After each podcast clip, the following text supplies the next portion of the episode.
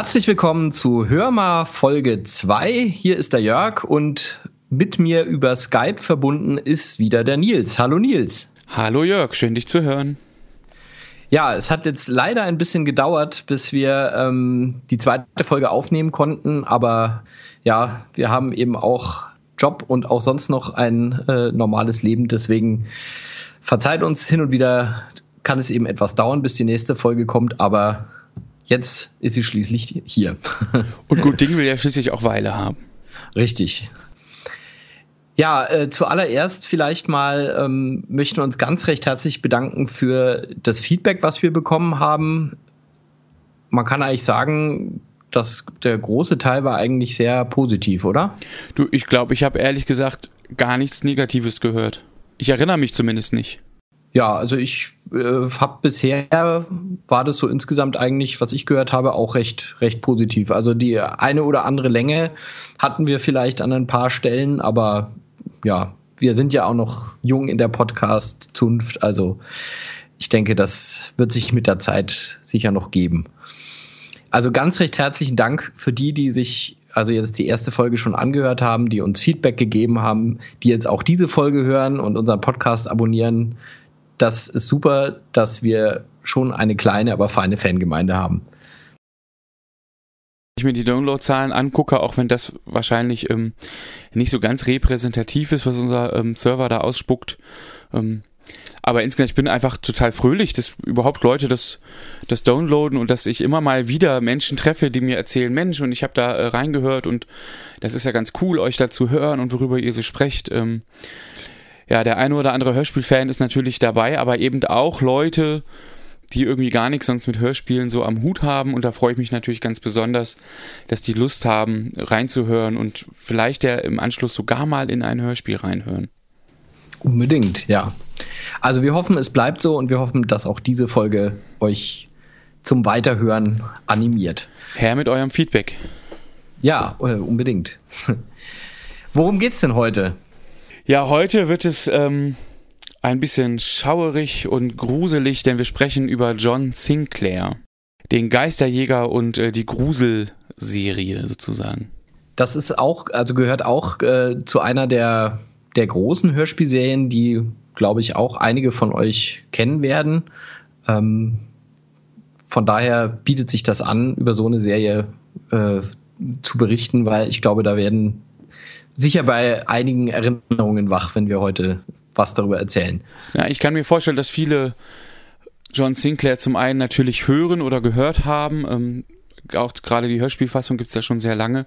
Ähm, aber noch viel länger gibt es ja die Bücher, die wirklich sehr, sehr verbreitet sind. Oder Hefte sind es, glaube ich. Ähm, ja, und wahrscheinlich kennen die eigentlich noch in Wirklichkeit viel, viel mehr Leute. Ja, stimmt. Also die, die Heftserie ist, war ja auch sehr erfolgreich. Ähm, und ist sie bis heute, glaube ich. Und ist sie bis heute, ja.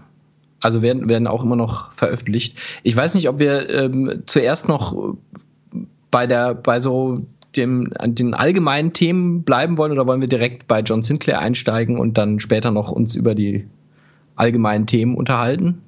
Nee, lass uns ruhig mit den allgemeinen Themen weitermachen. Ich bin ein bisschen von abgekommen. Achso, ja, kein Problem. Ähm, ja, es hat sich nämlich äh, im, im letzten Monat äh, leider etwas Trauriges ereignet im Bereich der Hörspiele, worüber wir zumindest kurz, was wir zumindest kurz mal erwähnen wollten. Äh, und zwar ist Andreas Beuermann gestorben.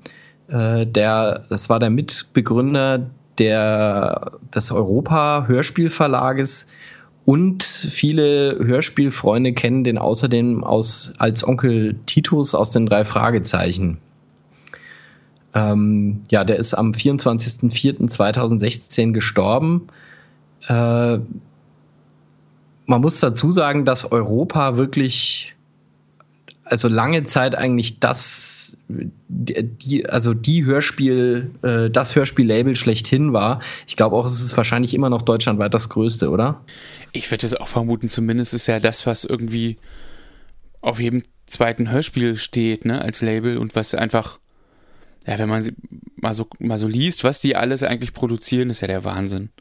Also von Europa kommen ganz viele von diesen großen Hörspielserien. Also wir hatten ja letzte Woche die Fünf Freunde, ähm, TKKG, die drei Fragezeichen, also viele von diesen ganz großen Serien sind von Europa. Äh, angefangen hat das allerdings, glaube ich, zuerst mit ähm, so dem Versuch, irgendwie klassische Musik für Kinder, habe ich irgendwie sowas in Erinnerung. Und ja, dann vor ja. allem äh, Märchen, Märchenhörspiele. Und da ähm, ganz besonders, also viele kennen vielleicht den Hörspiel Märchenonkel der Nation Hans Petsch, der leider inzwischen auch schon tot ist, ähm, der also für einen Großteil dieser Märchenhörspiele den Erzähler gesprochen hat. Das ist also alles Europa und das ist alles zumindest teilweise auch Andreas Beuermann. Ähm, ja, also ist schade, dass der jetzt nicht mehr unter uns ist. Ja, und angefangen hat das Ganze ja schon 1961. Ähm, er hat nämlich zusammen mit zwei anderen, ähm, also zum einen mit David Miller und Wilhelm Wille, ähm, ein eigentlich ein anderes Label gegründet. Ähm, das hieß nämlich Miller International. Ja, und ab 1965 hat sich da irgendwie Europa draus entwickelt, ähm, wo Beuermann eben in der Hauptverantwortung Hörspiele veröffentlicht hat. Und ich habe gelesen, ähm, das fand ich ganz spannend, der Name Europa kommt eben tatsächlich ähm, vom, vom Kontinent Europa, weil Beuermann schon damals den großen Wunsch hatte nach einem geeinten Europa. Also das, was zu damaliger Zeit ja noch undenkbar war oder also in weiter Ferne irgendwie, war schon sein großer Wunsch. Also anscheinend auch ein sehr politisch engagierter und denkender Mensch gewesen. Ähm, ja, daher sogar der Name, ja, schon seit 1965. Also, dass es überhaupt sowas wie Kinder- und Jugendhörspiele gibt, kann man schon sagen, verdanken wir zumindest im deutschsprachigen Bereich primär ihm, denn ich glaube, davor gab es sowas in der Art nicht. Ne? Also, für, für, also es wurde natürlich Musik produziert auf, auf Schallplatten und dann später auch, also dann Tonbändern und dann auch Musikkassetten. Aber äh, für so für Kinderproduktionen, das kam eben, glaube ich, erst später und da war, glaube ich, Europa auf jeden Fall Wegbereiter. Ich glaube auch, also ein Vorreiter wirklich, ja. Und wenn ich so ähm, gerade an die Serien der 80er Jahre denke, ähm, so die Jugendserien, die es dann also die nicht so ganz viele Folgen produziert haben, aber doch, ähm, glaube ich, ganz erfolgreich waren. Also fallen mir sowas an wie die Pizzabande, Tom und Locke oder sowas, ähm, die Funkfüchse, wenn mich nicht alles täuscht, ähm, sind die auch alle bei Europa gelaufen. Und da ist das dann wirklich schon, also das ist schon eine Masse. Ja, und da muss man wirklich schon davon sprechen, dass die da einen Grundstein gelegt haben. Irgendwie ein Fundament, wo einfach bis heute sicherlich drauf aufgebaut ist und was, dem wir heute noch danken können dafür, dass es das alles jetzt noch gibt. Also ja nicht auszudenken, diese ganze Hörbuchgeschichte und so, die sich ja irgendwie auch daraus entwickelt hat, sicherlich. Es wäre interessant mal, wie das in anderen Ländern lief. Also ob es in, in den USA zum Beispiel ähm, eine ähnliche Bewegung gab. Aber ich, also ich habe da Zweifel, dass es überhaupt da so eine Hörspielkultur gibt wie hier. Weiß ich nicht. Das wäre gerade meine Frage gewesen. Also gibt es da überhaupt ähm, so viel Hörspiele? Ja, mal interessant. Vielleicht weiß jemand von euch, wie das in anderen Ländern ist? Ähm, in den USA oder auch im europäischen Ausland, wie da hörst Also mein Eindruck ist, dass es ein typisch deutsches Phänomen ist, aber ähm, das mag jetzt auch täuschen. Also da weiß ich zu wenig. Falls jemand von euch da was weiß, äh, gerne melden. Ich werde mal in der Familie rumfragen, vielleicht. Gibt es durchaus Menschen, die auch mal woanders gelebt haben. Vielleicht weiß das jemand. Und das ist, ähm, fast eine, eine super und ja total gewollte Überleitung. Ähm, denn ähm, es ist jetzt relativ frisch tatsächlich, dass John Sinclair für den internationalen Markt aufbereitet wird. Also da gibt es englische Folgen. Ja, stimmt. Die, die weichen ein bisschen ab ne, von der deutschen ähm, Figur, aber im Prinzip, ja, damit wären wir ja jetzt ja eigentlich auch wirklich bei unserem Hauptthema angelangt. Ähm, Welche Überleitung? genau. Ja, also John Sinclair, ich muss ganz ehrlich gestehen, ich habe im Ganzen früher vielleicht eine John Sinclair-Folge gehört und habe jetzt erst im, in der Vorbereitung auf diesen Podcast ein paar Folgen gehört. Ähm, ich kannte es vorher kaum. Also ich wusste, dass es das gab, aber ich habe eben, wie gesagt, kaum Folgen gehört. Wie war das bei dir? Wann bist du zu John Sinclair gekommen? Ich bin auf eine total schräge Art und Weise dazu gekommen, glaube ich. Ähm, ich kann dir auch gar nicht mehr so ganz genau sagen, wann, aber ich vermute, es ist so Pi mal Daumen acht Jahre her. Bisschen mehr, bisschen weniger, ja. Ähm, da war bei uns in der Stadt das Vollplayback-Theater. Und ich habe also meine Freundin, äh, mittlerweile Frau, dahin geschleppt, gesagt, komm, und das ist total toll und wir gehen da mal hin. Und die nehmen die drei Fragezeichen aufs Korn und so. Ähm. Ja, und dann saßen wir da also drin. Ähm, und auf einmal haben die aber auch ganz viel andere parodiert. Das ist ja das System, dass sie sich eben ähm, also ganz viel verschiedene Hörspiele oder, oder Filme oder so vornehmen und das zusammenbauen und daraus eine, eine sehr nette Parodie bauen. Also lohnt sich da mal reinzugucken, das am Rande bemerkt, Vollplayback-Theater für Hörspielfans eigentlich ja schon ein Muss. Unbedingt, ja. ja. Ja, und da saß ich drin und da haben die irgendwie John Sinclair aufs Korn genommen. Ähm, ich weiß noch, es ging darum, dass John Sinclair eben immer ganz nah an der Wand geht und äh, schleicht, an der Wand schleicht und er immer sagte irgendwie das linke Bein vor, den rechten Fuß nachziehen. Das linke Bein vor, den rechten Fuß nachziehen. Und der Saal hat vor Lachen auf dem Boden gelegen und ich saß da halt und dachte irgendwie, hä? Was ist daran jetzt witzig? Wo kommt das her? Das ist doch nicht von den drei Fragezeichen und ich kenne das nicht und was wollt ihr eigentlich alle? Und darüber bin ich drauf gekommen, dass es ähm, John Sinclair ist. Und danach hast du alle John Sinclair-Folgen gehört? so ungefähr. Also ich habe dann tatsächlich, ich habe ihn da auch erst kennengelernt. Vorher kannte ich ihn überhaupt nicht. Ähm, also es war schon auch da aus dem Vollplayback-Theater klar, da geht es irgendwie um Übersinnliches und Geisterjäger und sowas. Ja, und dann habe ich halt mal irgendwie gestöbert und mal geguckt, wo kriege ich mal so eine Folge her und habe mal reingehört ähm, und fand die irgendwie so gut, dass ich eben vor vielen Jahren da auch tatsächlich sehr viele Folgen gehört habe. Da wären wir jetzt schon bei einem Punkt. Also, was ist John Sinclair eigentlich? Also, für die, die es vielleicht nicht kennen, sollten wir vielleicht kurz sagen, worum es geht. Ähm, also, John Sinclair ist ein, äh, ein Oberinspektor bei Scotland Yard, ähm, der sich eben mit übersinnlichen Fällen beschäftigt. Ähm, John Sinclair ist nicht eine Kinder- und Jugend- Hörspielserie, sondern ist tatsächlich adressiert eigentlich mehr die Erwachsenen. Was mich ehrlich gesagt auch überrascht hatte, weil ich habe, wie gesagt, ich wusste so, es gibt John Sinclair, aber ich habe das immer so thematisch eingeordnet, naja, das ist halt auch so eine Jugendhörspielserie. Und dann habe ich eben jetzt für diesen Podcast mir eine Folge angehört und habe gedacht, heider zack, also da ähm, Nee, für Jugendliche ist das nicht mehr. Also, das heißt für ältere Jugendliche vielleicht, aber ähm, also es geht schon gut zur Sache, muss man sagen. Äh, es geht total gut zur Sache. Also da, ähm, ja, das ist gerne auch mal FSK 16 oder 18, ähm, was da passiert. Also äh, da stirbt auch ab und an mal jemand. Um nicht zu sagen immer, ja. Und das auch natürlich auf verschiedenste Art und Weise. Was Geister halt so anstellen, ne? Und Dämonen und sowas. Was mich ja total geflasht hat bei dieser Serie, also ähm, das ist allerdings meine persönliche, äh, ja, mein, mein, meine persönliche Vorliebe für Trash, muss ich sagen. Ähm, das Intro bei den neuen Folgen, wir kommen dann später dazu, also es gab da auch verschiedene Hörspielserien, aber bei, den, äh, bei der neuen Serie spricht zumindest die ersten Folgen Joachim Kerzel. Ähm, den kennen einige vielleicht als Stimme von Dustin Hoffman oder äh, Anthony Hopkins, glaube ich auch. Ähm, und mir ist der. Also ich, ich kenne ein paar Hörbücher, die er eingesprochen hat. Ah, okay. Also er ist, äh, ist auch ein, also wirklich eine ganz bekannte Stimme. Also die hat man auch, ich glaube, auch wenn man Dustin Hoffmann sagt, hat man die sofort im Ohr. Und das Lustige ist, ähm, ich habe diese Stimme immer im Ohr, weil ich eine, ich erinnere mich immer an eine Fernsehserie, die in den 90ern lief, ähm, Outer Limits, die unbekannte Dimension. Eine sehr, sehr trashige Science-Fiction-Serie, die ich aber absolut großartig finde. Und bei dieser Serie spricht Joachim Kerzel im Deutschen das Intro und äh, trägt das also mit einer bedeutungsschwangeren Stimme, trägt er dann dieses, sind Sie bereit, bereit für das Unbekannte, was Sie jetzt sehen werden, wird Ihr Bewusstsein verändern.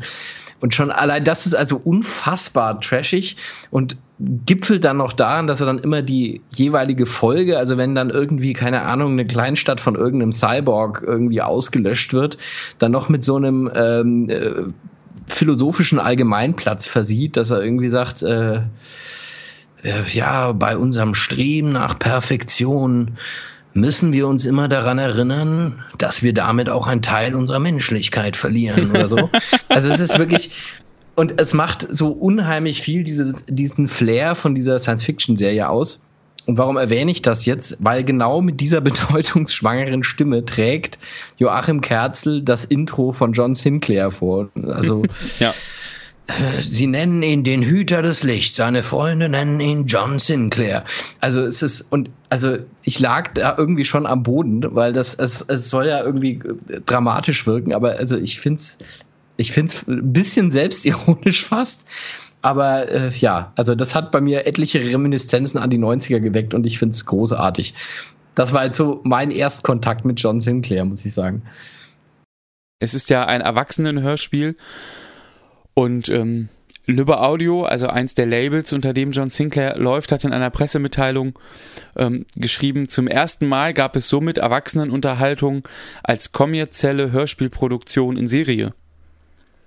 Also das heißt, es wird vorher tatsächlich nichts Vergleichbares gegeben haben. Und das erste Mal sind also auch die Erwachsenen dann hörspieltechnisch auf ihre Kosten gekommen. Außer natürlich die Junggebliebenen, die die Kinder- und Jugendhörspiele sowieso immer schon gehört haben das war auch, glaube ich, tatsächlich ein Problem, ähm, also nicht nur von John Sinclair, sondern auch dann von einer anderen Serie, auf die wir vielleicht auch mal kommen, Larry Brent, weil es eben gerade in Deutschland so üblich war, dass Hörspielkassetten und Hörspielschallplatten von Kindern gehört wurden, wurden fatalerweise diese Erwachsenenhörspiele ähm, in den Läden zum Teil in die Kinderabteilung gestellt, ja und ähm, weil man halt gesagt hat, ah ja, als Hörspiel. Und ähm, bei Larry Brent weiß ich zumindest, dass da tatsächlich auch immer ein Aufkleber drauf war, Hörspiel für Erwachsene. Das hat aber auch niemanden interessiert, ja. Das stand dann zwischen Benjamin Blümchen und äh, die fünf Freunde. und ich will nicht wissen, wie viele Kinder von diesen Hörspielen traumatisiert worden sind, weil sich Eltern in den 80ern gedacht haben, ach ja, das ist ja Hörspiel, kann man ja bedenkenlos kaufen, ist ja für Kinder.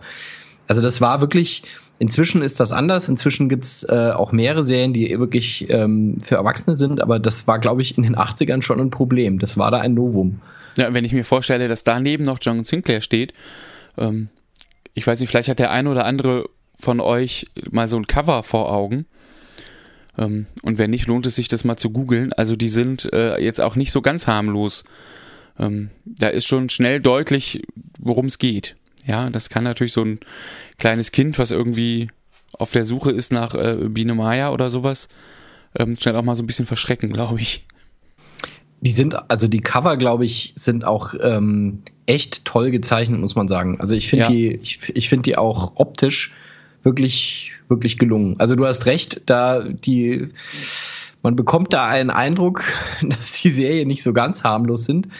Aber sie sind wirklich, äh, also sind toll gestaltet. Also es ist nicht irgendwie so 0815 Fließband. Äh, das merkt man schon. Also es ist schon gut gemacht. Das ist äh, also gerade am Anfang ein, ein Künstler, der immer, immer wieder die Cover zeichnet dafür.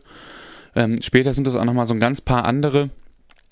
Aber im Grunde äh, sind es halt immer die gleichen Leute, die daran arbeiten und in, in vielen Rezensionen oder Berichten liest man oder hört man auch darüber, dass die äh, also wirklich immer noch mal heraus, herausgenommen werden ähm, und be betont werden einfach, dass die so richtig gut sind und einfach je nach Folge eben auch da ins Schwarze treffen und genau schon auf die Folge passen. Ich finde, das ist ja auch was sehr Besonderes. Ja. Die Cover, und da kommen wir vielleicht mal auf die, auf die ursprüngliche Entstehung der Figur John Sinclair zurück. Die Cover sind ja, soweit ich weiß, von der Romanserie, oder? Also zumindest die ersten. Ähm, die ersten sind übernommen, das glaube ich auch. Ähm, später weiß ich nicht mehr so genau, ehrlich gesagt. Aber Anfang, ich habe tatsächlich auch, ähm, ich gucke gerade durch, ich habe tatsächlich auch so ein ganz paar ähm, Ro Romanhefte, also es sind ja wirklich Heftchen, auf dem Schreibtisch liegen. Ich habe die mal vor 100 Jahren auf dem Flohmarkt geschossen. Hier irgendwie acht Stück für 1,50 oder sowas. Ähm, das ist schon, das sieht schon sehr so aus wie, wie auf den Hörspielcovern. Also der Stil zumindest. Ich glaube, der ist bis heute geblieben. Die Romanserie ähm, entstand ja bereits in den 70ern, ne? Also ja. die ähm, fast zehn Jahre, bevor dann überhaupt das Hörspiel rauskam. Es gab damals von Bastei eine äh, Gespenster-Krimi-Heftserie. Also die, die Heftserie hieß Gespenster-Krimi. Es gab dann auch, glaube ich, später so eine Comic, ähm, so einen Comic-Ableger davon, meine ich mich dunkel zu erinnern. Ähm, und das war einfach so eine, so eine Serie, wo halt so ein bisschen übersinnliche, gruselige Geschichten so als Groschenroman veröffentlicht wurden. Ähm, da viele äh, Romanreihen, die dann später auch bekannt geworden sind, haben da ihren Anfang genommen. Also wer zum Beispiel von Wolfgang Holbein die Hexer-Romane kennt, also der Hexer von Salem, ähm, auch die haben da mal angefangen. Ja, und äh, das, die erste John Sinclair, äh, das, das, der erste John Sinclair-Band war gleich der erste in dieser Gespenster-Krimi-Heftserie mit dem Titel Die Nacht des Hexers. Weißt du, worum es da, da ging, oder? Nee. Nicht? Nee. Ich versuche mich gerade okay. zu erinnern, aber das, ähm, spontan tatsächlich muss ich passen. Okay, das können wir ja vielleicht mal noch, noch, noch nachholen. Das Problem ist nämlich, muss man dazu sagen, dass die, die Hörspielserie, das sind zwar ähm, zum großen Teil oder sogar alle Adaptionen der Hefte, aber nicht zwingend in der Reihenfolge, in der die Hefte erschienen sind. Ja. Also von daher, man, ähm, man kann jetzt nicht einfach die erste, das erste Hörspiel hören und das ist dann gleichzeitig die erste, äh, der erste Band in der, in der ähm, Heftserie. Das geht auch gar nicht. Diese Hefte, die erscheinen in einer Taktung, das ist atemberaubend. Also es sind bis heute, also die Hefte erscheinen bis heute, ähm, sind, sind an die 2000, also über 1900 Hefte erschienen. Das ist schon echt krass, vor allem weil die meisten Hefte ähm, aus der Feder eines einzelnen Autoren stammen. Ja. Helmut Rellegert unter dem Pseudonym Jason Dark. Der hat also John Sinclair erfunden und wirklich auch einen Großteil der, der Hefte geschrieben, beziehungsweise schreibt auch immer noch. Ähm, er hat es dann, glaube ich, irgendwann auch mal äh, abgegeben. Also es gibt inzwischen auch ein paar andere Autoren, die an der Serie mitschreiben, aber er ist auf jeden Fall sozusagen der Vater von John Sinclair und äh, schreibt auch bis heute noch viele der Geschichten rund um John Sinclair. Äh, besonders reich ist er damit leider nicht geworden. Also es wird ihm dann immer die Frage gestellt, ob er jetzt wahnsinnig viel Tantiemen bekommt. Das leider nicht, weil in Deutschland verdient man eben leider mit ähm, Groschen äh, als Autor von Groschenromanen nicht so wahnsinnig viel Geld. Ich glaube, dass er erst seit ungefähr Folge 1800 ähm, Unterstützung hat. Und er hat wirklich vorher das Allermeiste alleine geschrieben. Und das ist wirklich, wirklich eine atemberaubende Taktung. Also ich finde das, also kreativ muss man erstmal auch sein. Ähm, und er erklärt sich selber oder beschreibt sich selber irgendwie auch als kreativer Künstler. Ja, ähm, also er sieht das Ganze auch in, als eine Art Kunst. Ähm, aber natürlich muss man ja fürchterlich kreativ sein, wenn man so viele Hefte im Jahr veröffentlicht. Ja. Und dann ist ja aber auch ganz klar, also so viel, so schnell kann man gar nicht Hörspiele produzieren, wie der Hefte schreibt. Ja, ja. Und ich weiß nicht, ob die, wahrscheinlich haben sie sich irgendwie die besten rausgesucht oder irgendwie das, was sich am besten eignet, als Hörspiel aufzubereiten. Ich wollte gerade sagen, also wahrscheinlich, äh, alles lässt sich wahrscheinlich nicht gut als Hörspiel produzieren, ne? Das ist wahrscheinlich auch noch so eine, so eine Frage. Ja, jetzt war ähm. ich nie so richtig gut in Mathe, aber ich würde mal jetzt einfach ganz steil die Behauptung in den Raum stellen, wenn man 1900 Hefte veröffentlicht hat, ähm, sozusagen halten die auch nicht alle das gleiche hohe Qualitätslevel. Ja, also, Sicherheit. Da wird sicherlich auch, ähm, sagen wir mal, gute und noch viel bessere geben. Ja. Aber sie verkaufen sich einfach auch bis heute. Also es gibt da auch gerade für die, für die Heftreihe eine, eine große Fangemeinde. Ähm, das finde ich auch sehr beeindruckend heutzutage noch, sozusagen. Ähm, wobei, wenn ich das richtig gelesen habe, gibt es die auch als E-Book und so. Also sind die da auch angepasst an die modernen Medien. Ähm, wie gesagt, ich habe die vor vielen, vielen Jahren mal auf dem Flohmarkt dann irgendwie geschossen, weil ich irgendwie dachte, ja, yeah, und die Hörspiele finde ich ja gut.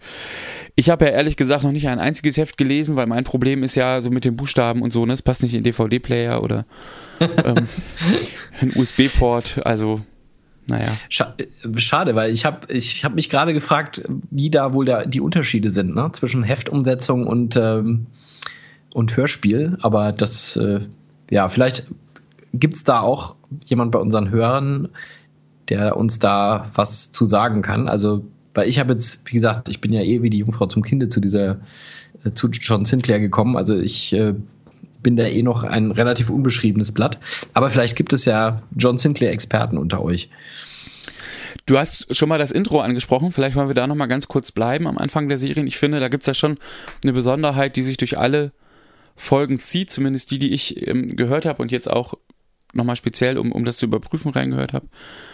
Ähm, wenn ich das nicht falsch recherchiert habe, dann beginnen alle Folgen direkt mit der Geschichte. Also es passiert schon irgendwas Schlimmes, ähm, irgendein Monster tritt auf, ähm, Toten, Tote erwachen oder äh, irgendein der, der Satan gibt einen Auftrag an irgendwen, also irgendwie passiert schon etwas fürchterliches, das einen den Schauer den Rücken nur so runterlaufen lässt, ja. Ähm, und das dauert so einen Moment und erst dann kommt das Intro. Das ist eigentlich so ein bisschen wie diese, also wie es oft bei amerikanischen Fernsehserien auch ist, ne? Ja. Also das ist so, da gibt's ja auch immer geschuldet durch die ähm, enge Taktung des Werbefernsehens im amerikanischen Fernsehen, ähm, ist es da ja oft so, dass es dann so einen, einen Vorspann gibt, also so eine, die Folge fängt an, dann gibt's irgendwie so eine Art Cliffhanger. In Amerika kommt dann üblicherweise der erste Werbeblock und dann äh, kommt das Intro der Serie. Und das ist äh, tatsächlich, also stimmt, ist mir auch aufgefallen, ist bei John Sinclair auch bei allen äh, Folgen, also zumindest von denen, die ich jetzt gehört habe, ähm, ist das auch so. Ja, und wenn es, ähm, also es gibt gerade bei John Sinclair, finde ich, sehr, sehr viele Folgen, die irgendwie mehrteilig sind, also wo es irgendwie zwei oder drei Folgen braucht, bis die Geschichte wirklich abgeschlossen ist.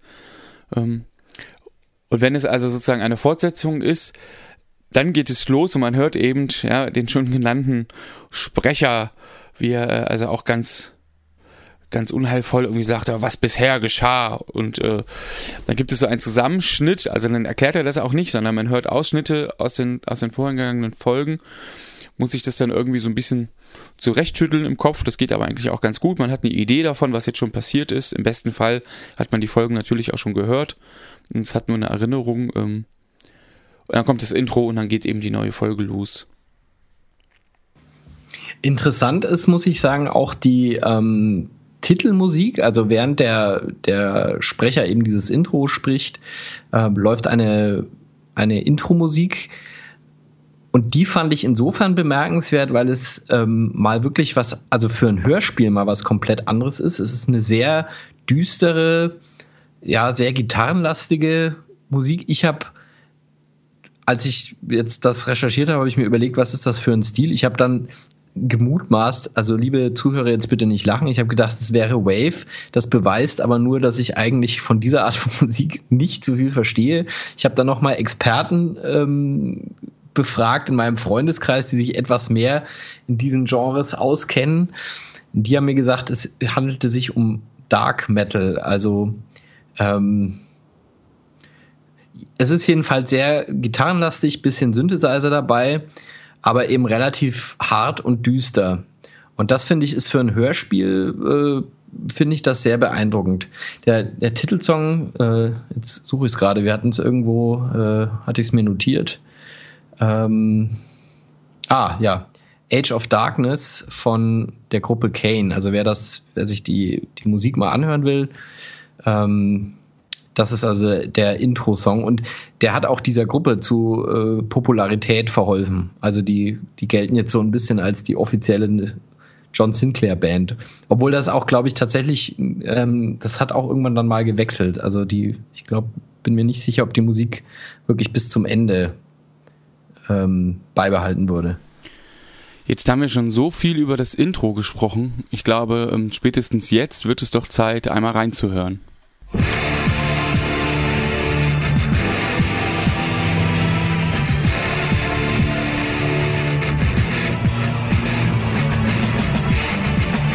Jahrtausend war noch jung. Die Menschheit hatte der Natur viele Geheimnisse entrissen. Wissenschaft und Technik verdrängten den Glauben an das Übernatürliche. Doch das Böse existierte und es war schlau. Aus dem Dunkeln griff es an und holte sich seine Opfer. Geister, Dämonen, die Ausgeburten der Hölle, sie alle warteten auf den Tag, an dem Satan die Herrschaft auf Erden übernehmen und die Menschheit in Unheil und Chaos stürzen würde. Doch einer war ausersehen, gegen die Mächte der Finsternis zu kämpfen. Dämonen nannten ihn den Sohn des Lichts. Seine Freunde nannten ihn den Geisterjäger. Sein Name war John Sinclair.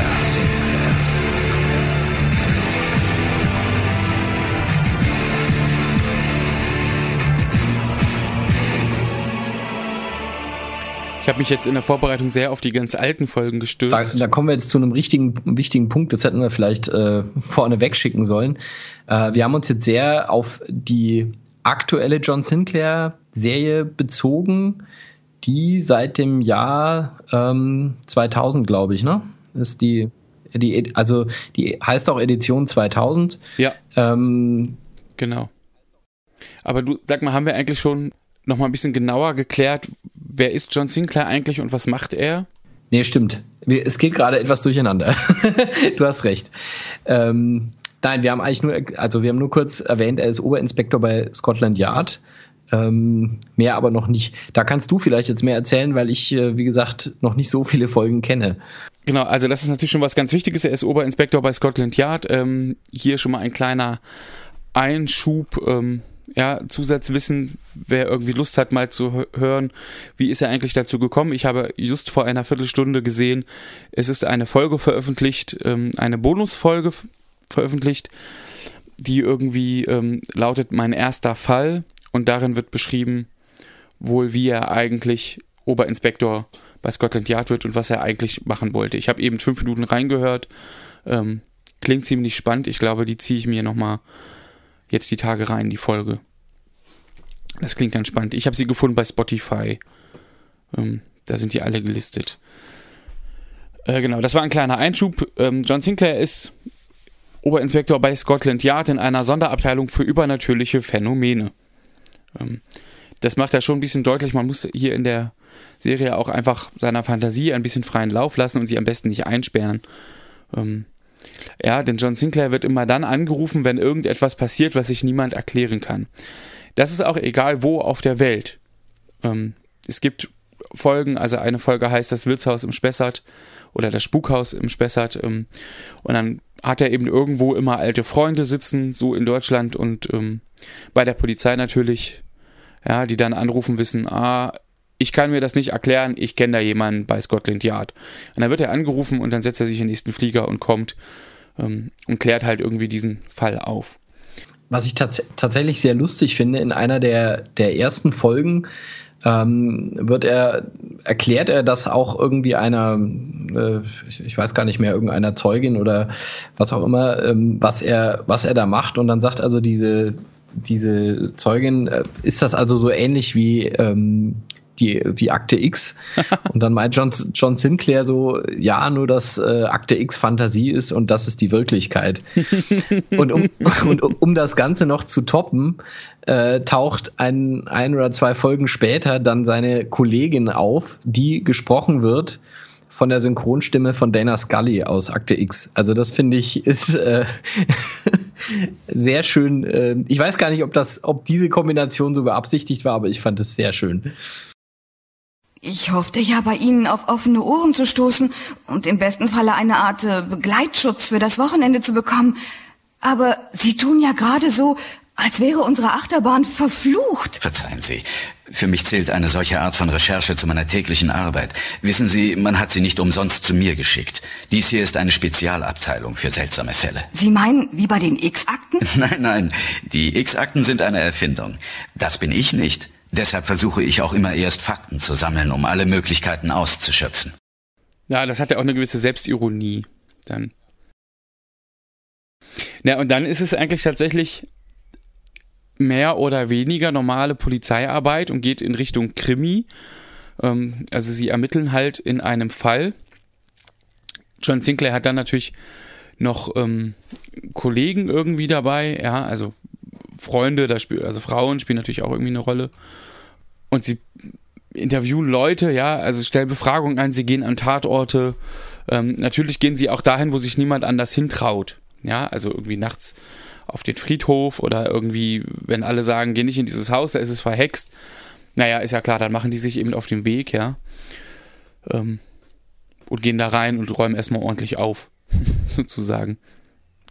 Also da ist dann auch immer ein bisschen Ballerei dabei und ähm, ein bisschen Kampf. Das finde ich ist auch ganz gut umgesetzt im, in der Hörspielserie. Ähm, ist ja nicht unbedingt einfach, irgendwie so eine Schlägerei oder sowas äh, auch im Hörspiel umzusetzen oder, oder deutlich zu machen. Ähm, ich finde, das gelingt ihnen ganz gut. Ähm, ja, und John Sinclair ist eben unterwegs mit, also entweder hat er äh, einen, einen ganz alten Freund, das ist Bill. Ähm, er hat später einen Kollegen, der heißt Suko. Ähm, die beiden, beide haben irgendwie eine Frau, die natürlich eine Rolle spielt. Und dann gibt es noch ganz viele andere Figuren, die immer mal wiederkommen oder eben halt auch nicht. Ähm, ja, ich denke aber vor allen Dingen John Sinclair und Suko und Bill Connolly, der Freund, das sind so die Figuren, die eigentlich maßgeblich da, daran beteiligt sind, so einen Fall auch aufzulösen.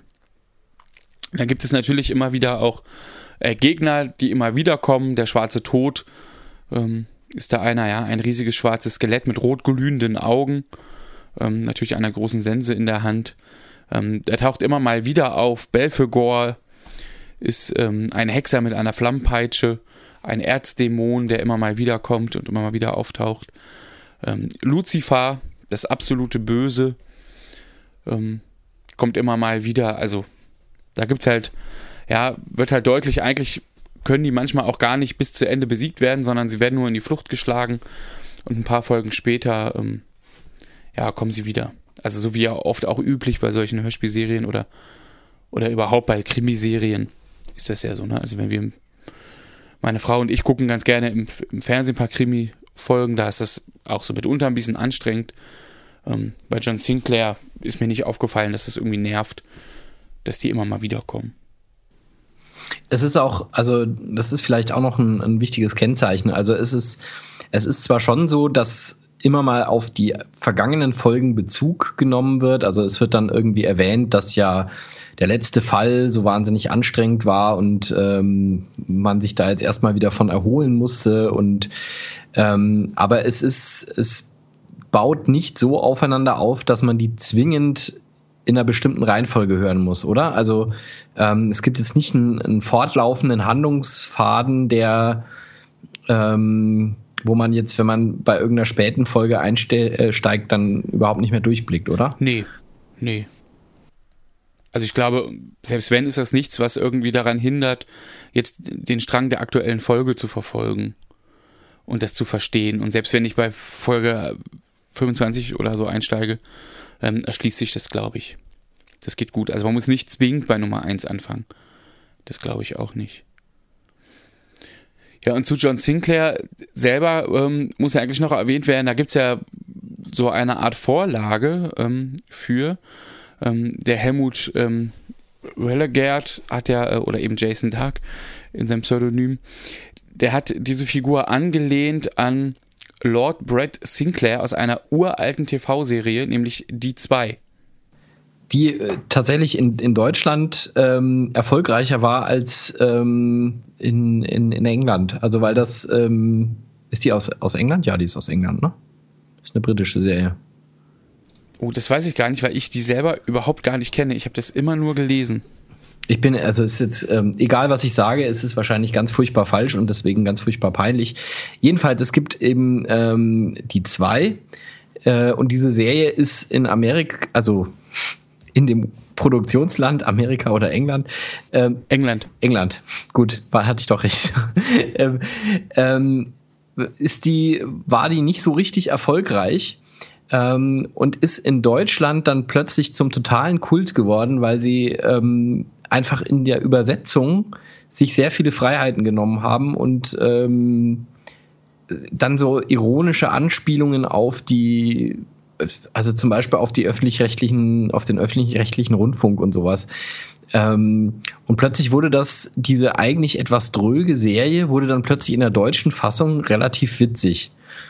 Und ähm, ja, deswegen, also die ist in, in Deutschland tatsächlich, war die populärer, also in den 70er Jahren, ähm, als in England. Und ja, und Roger Moore spielt eben dort einen der, der zwei Hauptfiguren, Lord Brett Sinclair. Und damit könnte man festhalten, John Sinclair ist Roger Moore. Oder andersrum, Roger Moore ist John Sinclair.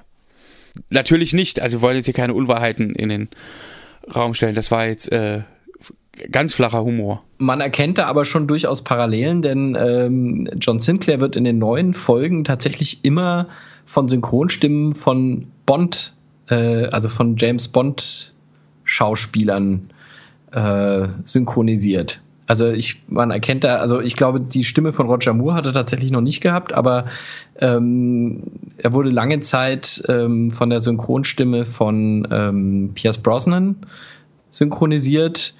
Äh, dann auch, was weiß ich, Al Pacino, Kevin Costner und so, also auch sehr bekannte Stimme.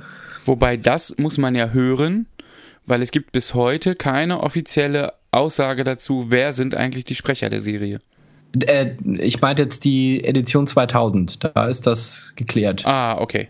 Also bei der, du hast recht, bei der, bei der ersten Hörspielserie. Ähm, ja.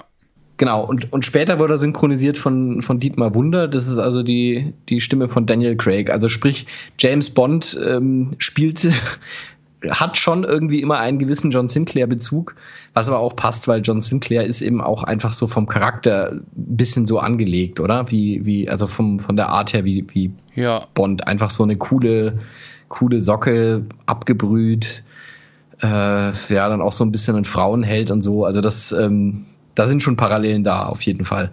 Ja, das kann ich nur so unterschreiben. Ja, und die Haupt, also der Hauptort und die Hauptspielfläche bleibt natürlich ähm, eben irgendwie England, London, ja, Scotland Yard. Ähm, das ist schon, also da hält er sich natürlich schon viel auf, der John Sinclair. Ähm, und hier finde ich ein sehr spannendes Detail, dass der Helmut äh, Relegate selbst noch nie in London war ähm, und nur mit Hilfe von irgendwie Karten und Atlanten und ja, heute vielleicht irgendwie ja, dem Internet ähm, die Schauplätze beschreibt, die es da eben so gibt in London und das anscheinend ziemlich gut so, zumindest wie ich das gelesen habe. Ich selber war auch noch nie dort und kann das überprüfen. Ähm, und in einem Interview ähm, beschreibt er, dass er erst jetzt, ähm, also lass das Interview zwei, drei Jahre alt sein, ja, dass er erst jetzt äh, sozusagen demnächst einmal im Zuge einer Kreuzfahrt nach London kommt. Und da hat er jetzt eigentlich auch gar nicht Lust, sich Big Ben anzugucken oder irgendwie irgendeine berühmte Kirche oder das Schloss oder was da so rumsteht, sondern ähm, also erster Anlaufpunkt ist natürlich Scotland Yard.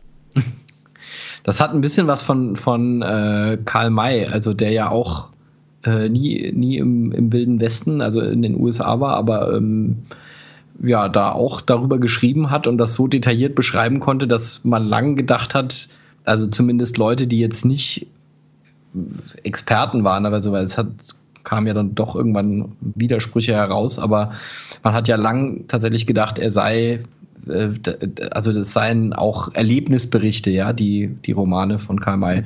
Ja. Das war halt im Prinzip auch alles Fiktion.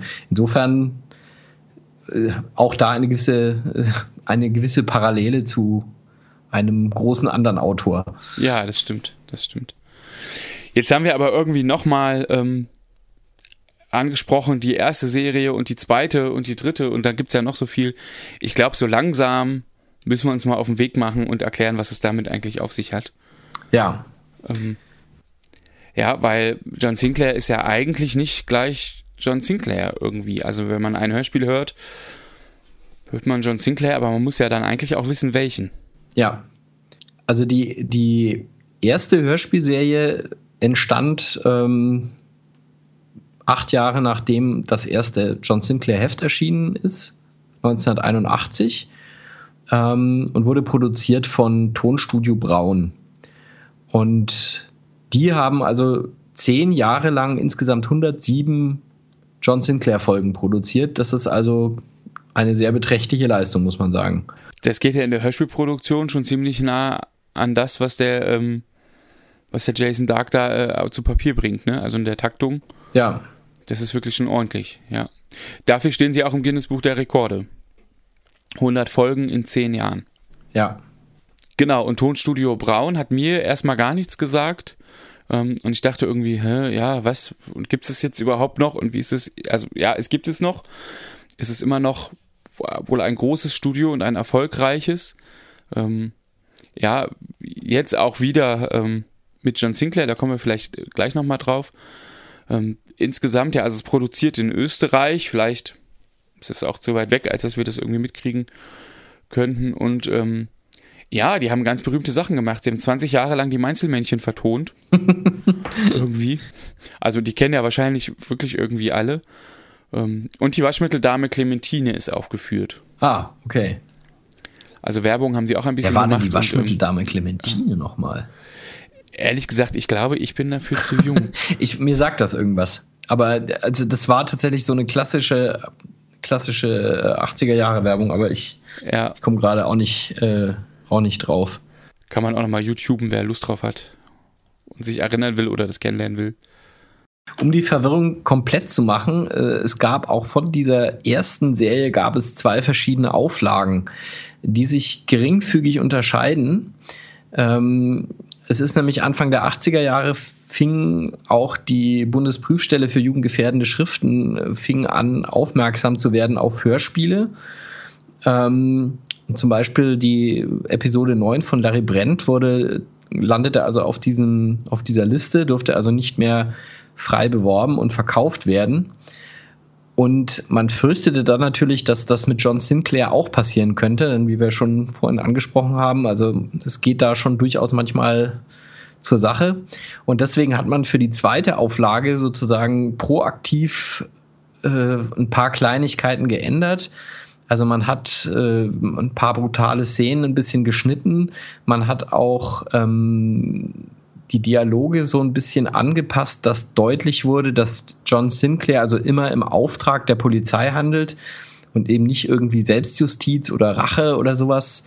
Ähm, das waren eben einfach im Prinzip Vorsichtsmaßnahmen, um zu verhindern, dass äh, diese Hörspiele äh, dann möglicherweise auf dieser Liste landen. Denn das war tatsächlich mehr noch, als es das heute ist, wo man sowas, äh, wo man Sachen, die auf, diesen, auf dieser Liste stehen, dann unter Umständen halt doch übers Internet noch kaufen kann. Ähm, das war damals, äh, hieß das im Prinzip das Todesurteil für so eine Folge. Also die, die konnte man dann im Prinzip einstampfen, weil sie durfte eben weder beworben werden, ähm, kaufen durfte man sie meines Wissens theoretisch, aber eben nur unterm Ladentisch. Folglich haben natürlich irgendwelche Läden dann das auch aus dem Programm genommen. Also das war äh, wirklich heikel, deswegen hat man da eben versucht, dem zu entgehen, indem man das im Vorfeld gleich etwas entschärft hat.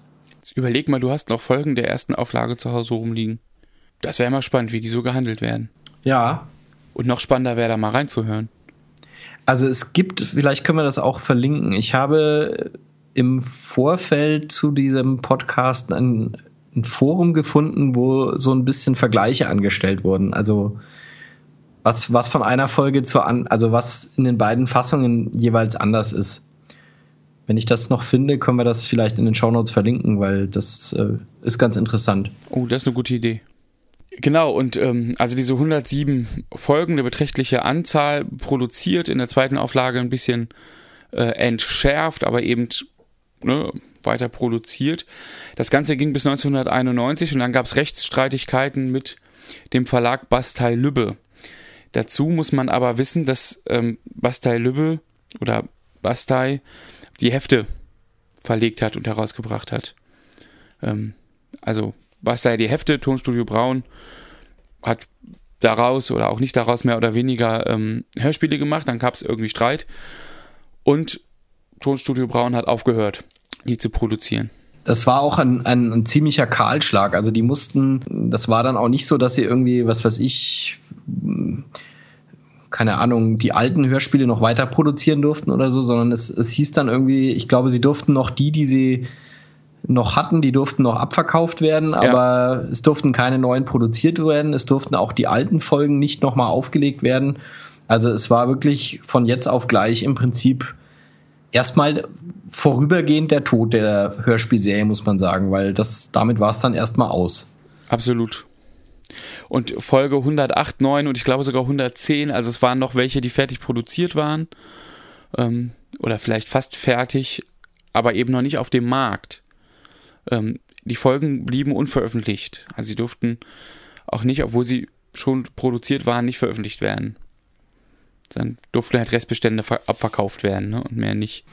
Tonstudio Braun hat dann nach dem Verlust dieser Lizenz dann auch nochmal versucht, das wiederzubeleben und hat dann eine eigene Serie, die sich Larry McCloud nannte. Die, die Sprecher waren im Prinzip die gleichen und äh, die Parallelen waren schon sehr groß. Also man hat dann einfach versucht, eben das erfolgreiche Konzept John Sinclair zu kopieren. Aber der Erfolg war eher mäßig. Ich kannte bis zur Vorbereitung des Podcasts heute, ähm, also habe ich darüber noch nichts gehört ich glaube, das kennt man auch nicht. Also ich, ich, vermute, das waren wirklich auch nur eine Handvoll Folgen und. Ja, und dann war auch erstmal Stille, ne? Also im wahrsten Sinne, es gab, gab einfach nichts von John Sinclair zu hören bis in das Jahr 2000. Denn dann ähm, hat sich Bastei Lübbe selber überlegt, ähm, oder Lübbe Audio heißen sie ja eben in der Sparte, selber überlegt, John Sinclair wieder zu vertonen und irgendwie rauszubringen. Und ab diesem Zeitpunkt gab es John Sinclair Edition 2000. Du hast es schon kurz angesprochen. Ähm, ja, du hast da ein bisschen reingehört, ne? Ja, so die, die, wie gesagt, die ersten, ersten paar Folgen so ein bisschen. Das ist äh, insofern auch interessant, weil man die, die ähm, Romane dafür auch noch ein bisschen modernisiert hat. Also ich habe das ja vorhin schon mit, mit Akte X erwähnt, also so ein paar Referenzen auf die moderne Popkultur gibt es. Aber eben auch, also so ganz banale Sachen, wie dass die halt zum Beispiel plötzlich Handys haben. Das war, ähm, war natürlich in den, in den 80ern noch nicht so. Das hat man also jetzt so ein bisschen angepasst. Wobei selbst da die frühen Folgen aus den, aus den 2000er Jahren fallen jetzt auch schon wieder ein bisschen aus der, aus der Zeit, finde ich, weil, ähm, also in einer Folge erzählt irgendwie eine Frau, dass ihr Mann jetzt auch eins von diesen modernen Handys hat. Ähm, und aber es immer vergisst, weil er sich noch nicht dran gewöhnt hat. Und das ist natürlich Anfang 2000 ähm, war das tatsächlich, da hatte noch nicht jeder irgendwie ein Handy und da war auch ein Handy noch, ja, war jetzt nicht mehr total ungewöhnlich, aber es war jetzt beileibe nicht so, dass jeder das, jeder eins hatte irgendwie. Ähm, also kein Vergleich zu heute, wo fast alle irgendwie ein Handy oder sogar ein Smartphone oder mehr davon, also viele haben ja dann inzwischen sogar zwei. Das war da eben nicht so und deswegen wirkt das, wirkt das auch schon wieder fast ein bisschen in die Jahre gekommen. Zumindest wenn man es jetzt heute so hört, ja, also vor allen Dingen, das stimmt, das stimmt. Ja, ja und ähm, also Lüber Audio hat dann weiter äh, produziert. Es gibt auch ähm, Folgen, die es doppelt gibt, nämlich von Tonstudio Braun und von Lübbe Audio produziert. Ähm, ich habe da tatsächlich jetzt in der Vorbereitung mal ähm, mir eine Folge rausgepickt und das ist halt ähm, das Spukhaus im Spessart. Das gibt es von beiden, von beiden Labels eben produziert, ja, und man merkt schon, dass Lübbe Audio deutlich moderner ist. Also wenn man da reinhört, ähm, das ist auch einfach ein bisschen angepasst an die Zeit. Äh, also sicherlich kennen das alle, wenn man heute Fernsehserien oder Fernsehfilme oder sowas schaut, die einfach deutlich älter sind. Da geht's irgendwie anders zur Sache. Und gerade so ganz moderne Actionfilme oder sowas sind ja dann doch schneller, lauter, hektischer irgendwie. Ähm, und ich finde, das macht sich schon auch selbst bei diesen beiden Hörspielen deutlich. Ja, es ist die gleiche Geschichte. Ähm, Im Grunde passiert auch das Gleiche, aber es ist halt ja, anders produziert, ein bisschen anders aufgemacht, es sind andere Dialoge. Ähm, ja, und Edition 2000 ist einfach, kommt nicht mehr aus den 80ern. Das wird sehr deutlich beim Hören. Wie fandest du die, die Sprecher bei der alten Serie? Also sind die, also bei der neuen muss ich sagen, finde ich die wirklich sehr gut. Ich meine, das liegt auch daran, dass es echt bekannte Stimmen sind, die halt auch einfach was, also die, die, die die können halt auch einfach alle was. Ähm, aber ich finde sie auch einfach sehr gut besetzt, ja. Also wie gesagt, die, die ähm, Frank Glaubricht eben als äh, und, und später Dietmar Wunder als John Sinclair, das ist einfach, also man nimmt denen diese Rolle halt einfach hundertprozentig ab. Ja, das ist ähm, wirklich, wirklich genial. Wie ist das deiner Meinung nach bei der alten Serie? Also findest du die, die Sprecher da vergleichbar oder, oder schlechter, besser? Nee, überhaupt nicht vergleichbar. Ähm, also, da muss ich vielleicht dazu sagen, ich höre ja ganz oft Podcasts oder Hörspiele ähm, so nebenbei. Also so wie ja wahrscheinlich ganz viele. Ich, meine Fantasie ist, dass die wenigsten sich zu Hause aufs Sofa setzen und sagen, oh, jetzt mache ich mal ein Hörspiel an, ähm, sondern man fährt halt nebenbei Auto oder Fahrrad. Ähm, ja, ich mache oft, wenn es irgendwie die Arbeit erlaubt, im Büro was an. Ähm, und ganz ehrlich gesagt, bei den Tonstudio Braun Folgen, da habe ich ja nun ganz viele versucht zu hören in der Vorbereitung. Ähm, ich bin ganz oft mit meinen Gedanken war ich weg. Ja, also ich habe da irgendwie zugehört und auf einmal habe ich mich wiedergefunden und dachte, oh, da läuft da noch was. Ähm, das, mich hat das nicht mehr so gepackt. Also das meine ich auch mit, das ist halt, ist natürlich auch deutlich älter. Ähm, wenn ich heute einen von den uralten Astrid Lindgren-Filmen gucke, finde ich den süß, aber wenn ich mir Kinder angucke, die den sehen, ähm, ne, die sind auch eben nicht mehr so gepackt. Ich glaube, das ist so ein ähnliches Phänomen. Das ist jetzt natürlich ein bisschen schade, dass wir, wir sind beide ja sozusagen erst mit der 2000er Edition eingestiegen. Ähm, es wäre sicher mal interessant, wie jemand, der in den 80ern John Sinclair gehört hat, das heute beurteilt. Auch da wieder ein Aufruf, wenn es bei euch jemanden gibt, der in den 80ern John Sinclair gehört hat und jetzt komplett anderer Meinung ist und sagt, also die 2000er Edition, die geht gar nicht. Und äh, in der die, die einzig wahre John Sinclair-Serie ist die von Tonstudio Braun. Äh, meldet euch, vielleicht kann man sich da auch mal austauschen. Ähm, weil, wie gesagt, wir sind beide eben mit der neuen Edition eingestiegen und wahrscheinlich man, man, ja, man knüpft halt wahrscheinlich auch so seine äh, ja, also baut halt die Beziehung wahrscheinlich zu der Serie auf, die man als erstes gehört hat. Ja, das stimmt, das stimmt. Ich habe da schon eine Person im Kopf. Ich bin mal gespannt, ähm, ob wir was hören. Ich werde sie auf jeden Fall persönlich drauf ansprechen. ähm, ich glaube nämlich, die hat tatsächlich in den 80ern original gehört, sozusagen.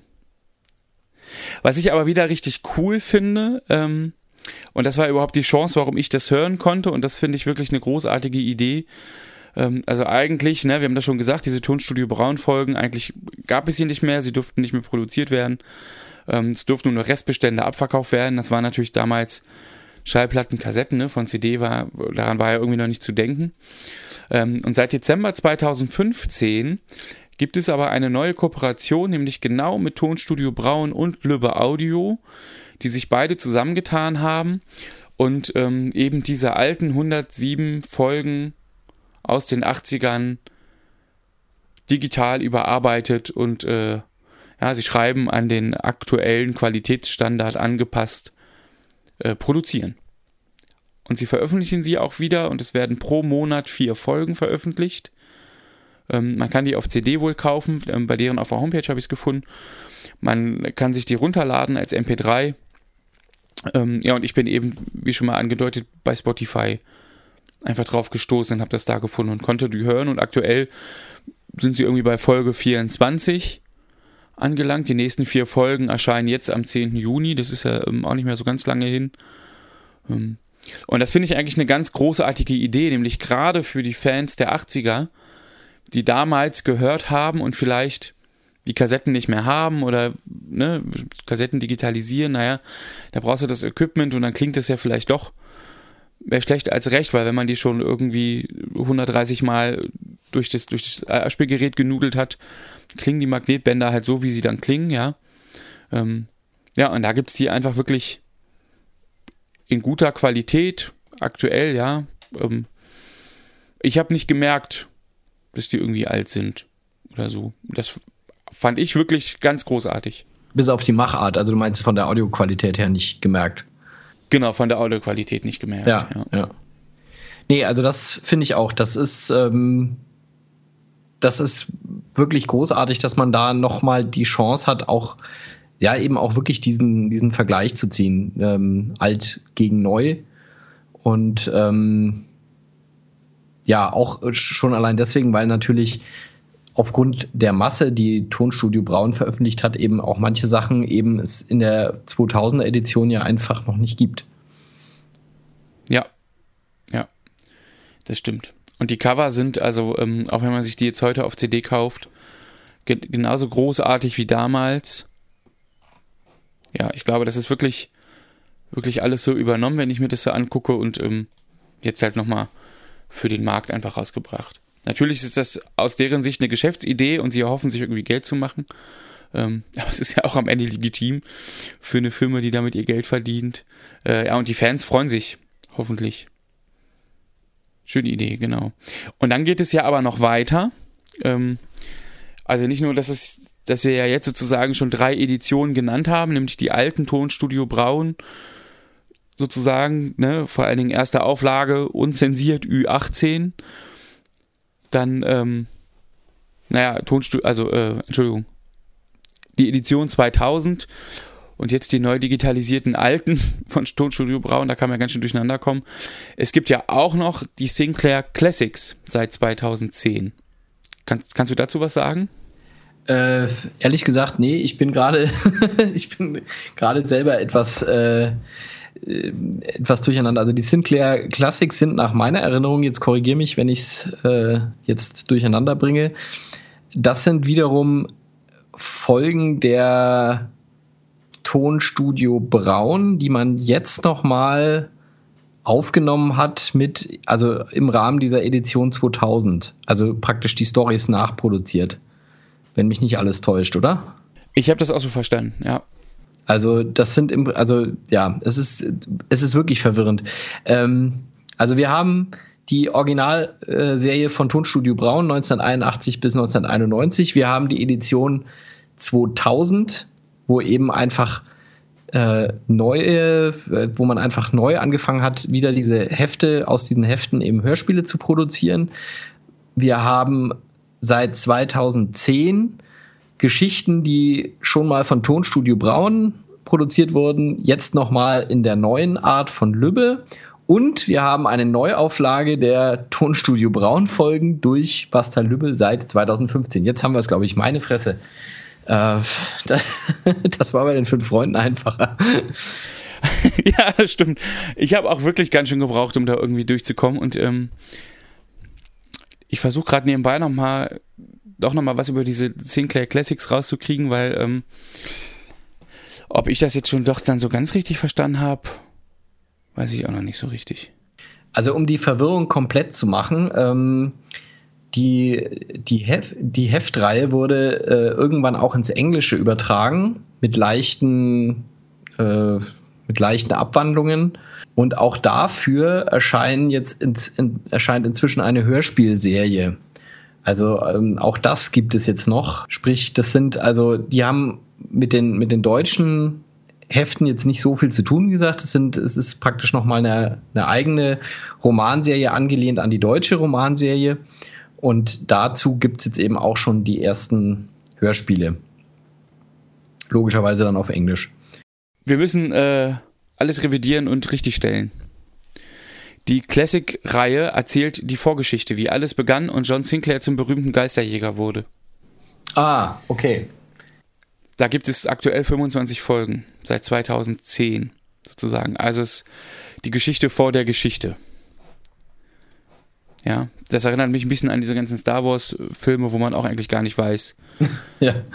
Ja, Star Wars 5, der aber eigentlich der erste ist und naja, das ist aber vielleicht ein anderes Thema, aber ähm, so ähnlich scheint sich das hier auch abzuzeichnen. Okay, wir haben jetzt, glaube ich, unsere Zuhörer äh, vollends verwirrt, aber ja, so ist das. Also ähm, es ist nicht, nicht so ganz einfach, da, da durchzusteigen. Überhaupt nicht. Wir geben alles für euch und versuchen, ähm, das so gut es geht zu ordnen und ihr seht, wie gut uns das gelingt.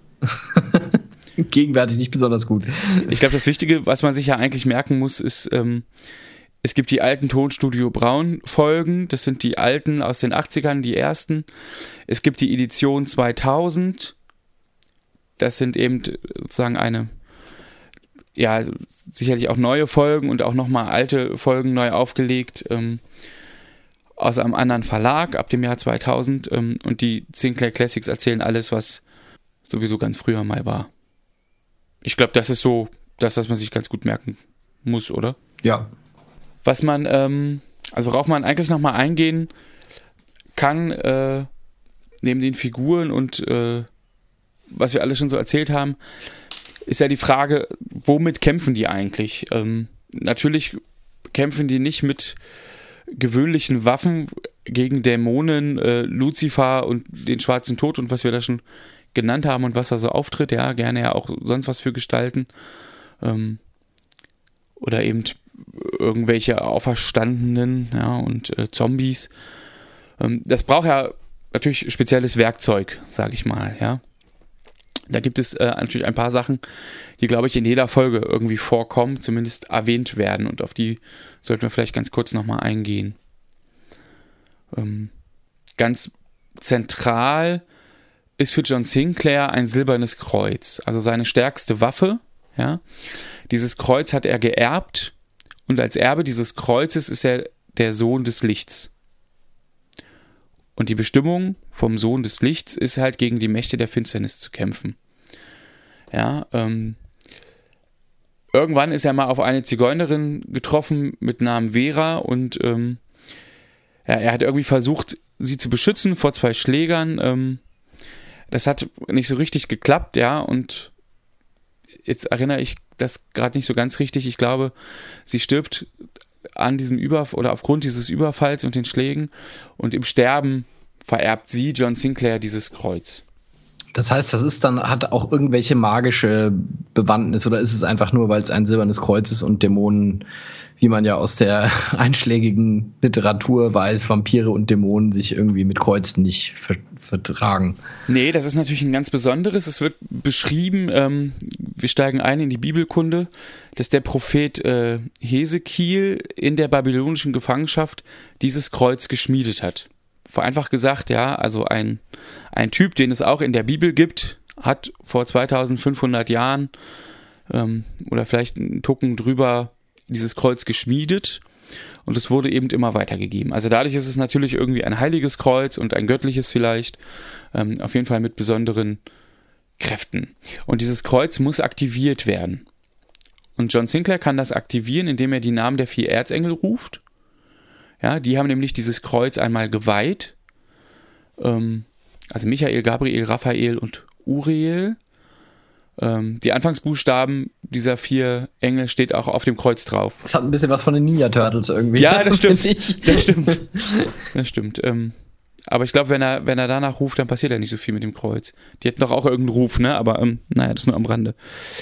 Ähm, genau, also er kann die Namen rufen oder ähm, einen lateinischen Spruch. Ähm, und da gibt es irgendwie ganz viel verschiedene Übersetzungen, witzigerweise zu. Ich selber hatte nie Latein. Ich versuche das jetzt im besten fließend Latein wiederzugeben. Terra pestem teneto salus hic maneto. Und Jason Dark selber übersetzt das mit, die Erde soll das Unheil halten, Heil soll auf der Erde walten. Naja, und jetzt gibt es irgendwie Menschen, die das alles nochmal auch ein bisschen anders übersetzen, aber ich glaube insgesamt wird schon deutlich, ja? Also das silberne Kreuz. Schon nicht? Reißen Sie mein Hemd auf, Carmen. Ich soll was? Reißen Sie mein Hemd auf. Na los, das ist unsere letzte Chance. Das reicht jetzt. Reitet weiter. Carmen, jetzt. Ja. Michael, Gabriel, Raphael, Uriel. Es war, als wäre die Hölle explodiert. Gleißendes Licht schoss aus meinem Kreuz, hüllte die Horrorreiter ein. Don Alvarez taumelte zurück, wurde von den Lichtblitzen immer weiter in Richtung Dimensionstor getrieben. Behaarte Arme streckten sich dem Abt entgegen und packten ihn. Er schrie, wehrte sich verzweifelt, doch er wurde von den Dienern der Hölle unbarmherzig mitgerissen. Nein! Nicht! Auch die Reiter wehrten sich verzweifelt gegen das Licht, das ihre Haut in Brand zu setzen schien. Und dann begann sich das Tor zu schließen. Die Reiter wirbelten herum, sprengten auf die Höllenpforte zu und mit einem gewaltigen Knall verschwand Eber in der Schreckensdimension.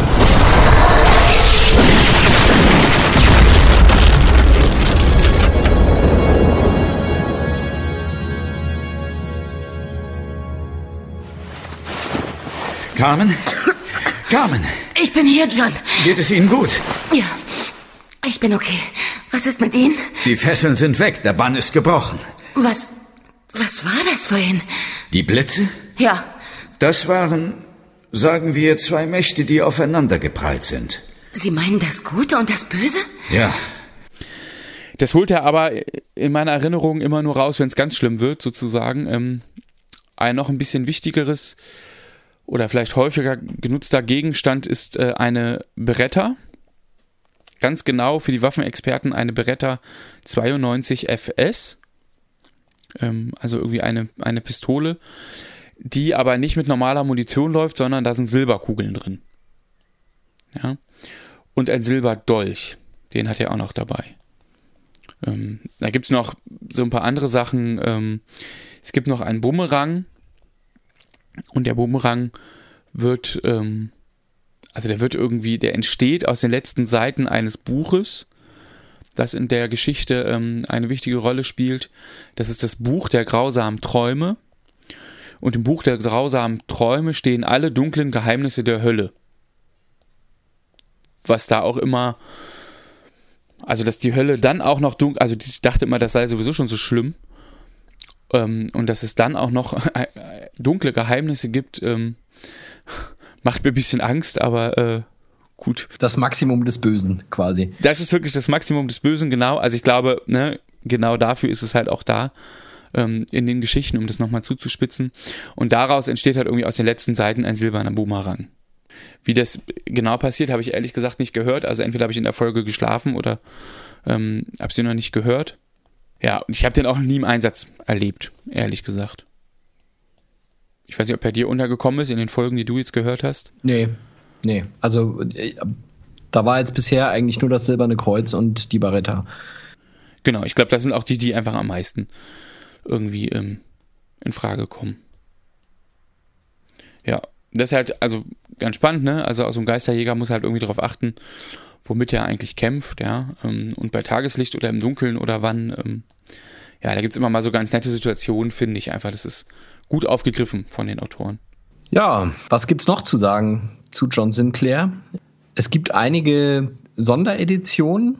Ähm, Du hast vorhin schon was angesprochen, wo es um den, der, wo, also wo es darum geht, wie John Sinclair überhaupt zu Scotland Yard und eben dieser Sondereinheit kommt.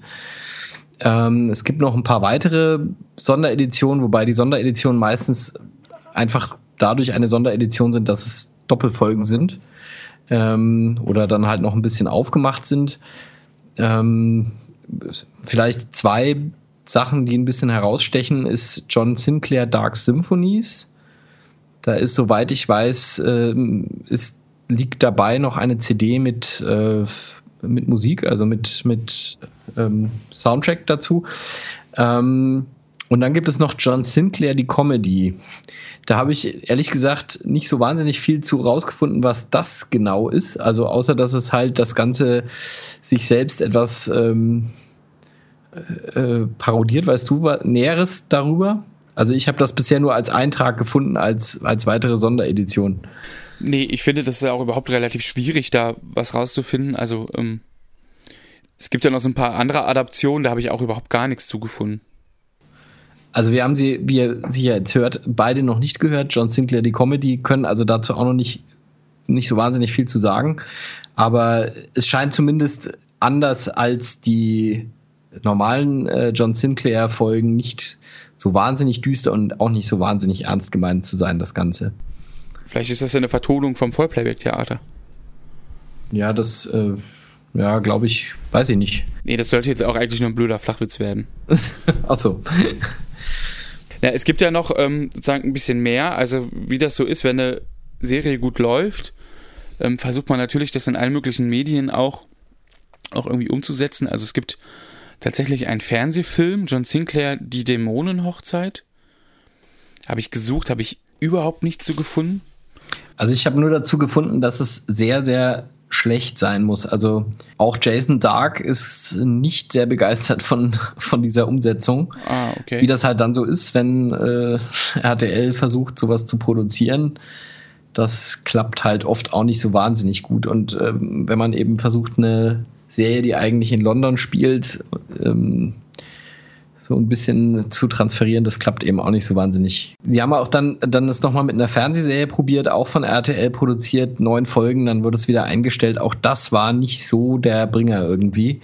Also die Fernsehadaption, die man da bisher gemacht hat, war alles nicht so großartig, was mich jetzt aber auch nicht verwundert, weil es, ähm, ich glaube halt diese, diese Mystery-Sachen, wenn man die vernünftig ins Fernsehen bringen will oder ins Kino, was glaube ich im Prinzip schon ginge. Aber dann muss man da halt wahrscheinlich auch ein bisschen Aufwand reinstecken, weil sonst wirkt das halt einfach, also du hast ja vorhin auch schon angesprochen, dass das eben auch ein Reiz bei den, bei der Edition 2000 äh, Hörspielserie macht, dass die eben auch von Effekten und, und, und sowas, also Soundeffekten jetzt äh, und eben von der ganzen Aufmachung eben einfach einen da auch ein bisschen reinzieht. Und das ist, glaube ich, wenn man das halt im Fernsehen oder im Kino machen will, äh, muss man eben auch da schon ein bisschen was auffahren, sonst wirkt das halt eigentlich nur peinlich und lächerlich. Und ich glaube, das ist halt genau das, was bei der, bei der Fernsehadaption passiert ist. Ich hätte gern mal reingeschaut, aber ich habe es wirklich nicht. Ich habe irgendwie nichts gefunden. Wir können noch mal schauen, ob's, äh, ob es irgendwo zu finden ist.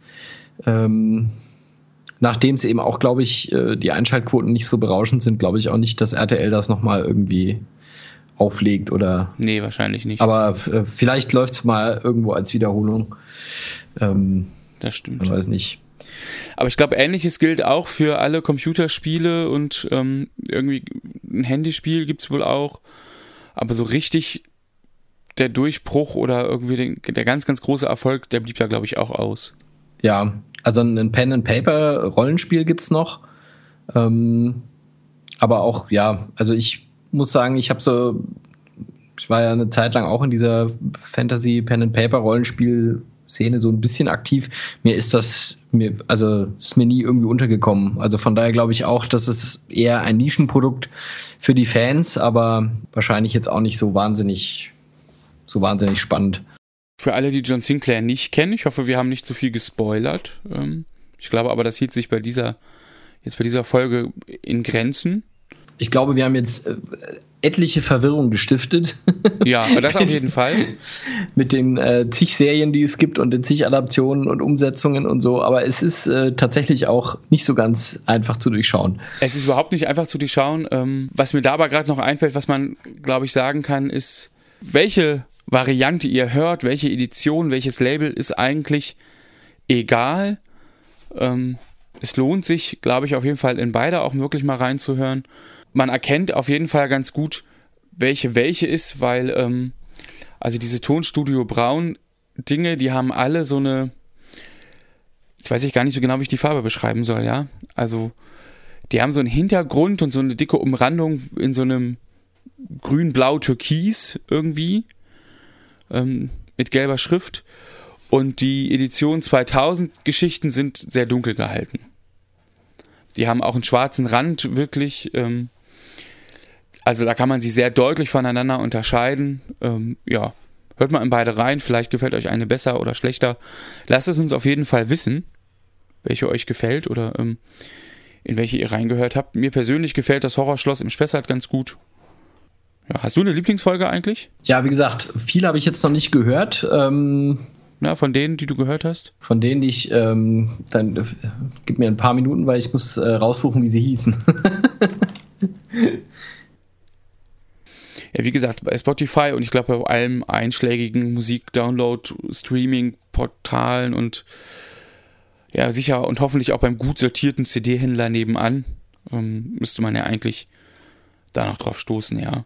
Also sicherlich sowieso vielleicht eBay, Flohmarkt und Co. Eine Folge, die ich äh, ganz gut fand, war dieses äh, Damona Dienerin des Satans. Also man, man merkt schon an den, an den Titeln, dass das wirklich äh, abenteuerlich ist. Aber die fand ich tatsächlich so ganz, ähm, ganz nett. Also auch die ist ein bisschen, also das muss man vielleicht auch nochmal sagen, John Sinclair ist auch, finde ich, immer ein bisschen trashig, ja. Also das, ähm, das bleibt bei vielen so Horror-Mystery-Sachen ja nicht aus. Und es ist auch bei, bei John Sinclair so, dass man, also mir geht es zumindest so, ich muss dann manchmal auch ein bisschen schmunzeln. Ähm, eben schon auch die Titel, ja, also Damona, die Darin des Satans. Aber ähm, die fand ich tatsächlich ganz, äh, so ganz unterhaltsam so. Also war gut gemacht. Die sagt mir sogar auch was, die Folge, ja, aus der Erinnerung. Ja. Also das ist auch, ich finde, ne, gerade ähm, dadurch, dass es eben ein Erwachsenenhörspiel ist, kann man da ja immer auch mal mit so einer gewissen Ironie irgendwie spielen, ja. Also das Horrorschloss im Spessart, ähm, man denkt ja irgendwie, da gab es ja auch so einen alten Film oder so. Natürlich habe ich als erstes irgendwie auch so daran gedacht. Also ganz platt gesagt, ja, das ist ein Freudenhaus. da kommen halt Leute hin, um Spaß zu haben. Ähm, naja, und die Damen, die da arbeiten, arbeiten halt auch noch für wen anders und dann äh, tut sich halt irgendwie das Tor zur Hölle auf oder irgendwie sowas, ja. Ähm, von daher, das, das finde ich schon dann einfach auch witzig. Und wenn man dann zur Frau geht und natürlich in Ermittlungen und irgendwie sie überlegen müssen, was sagen wir jetzt und was sagen wir nicht, ähm, ja, eine ne nette und dadurch aber auch eigentlich eine seichte Unterhaltung für Erwachsene. Ja. Ja. Die, die erste Folge im Übrigen von Edition 2000 heißt Im Nachtclub der Vampire.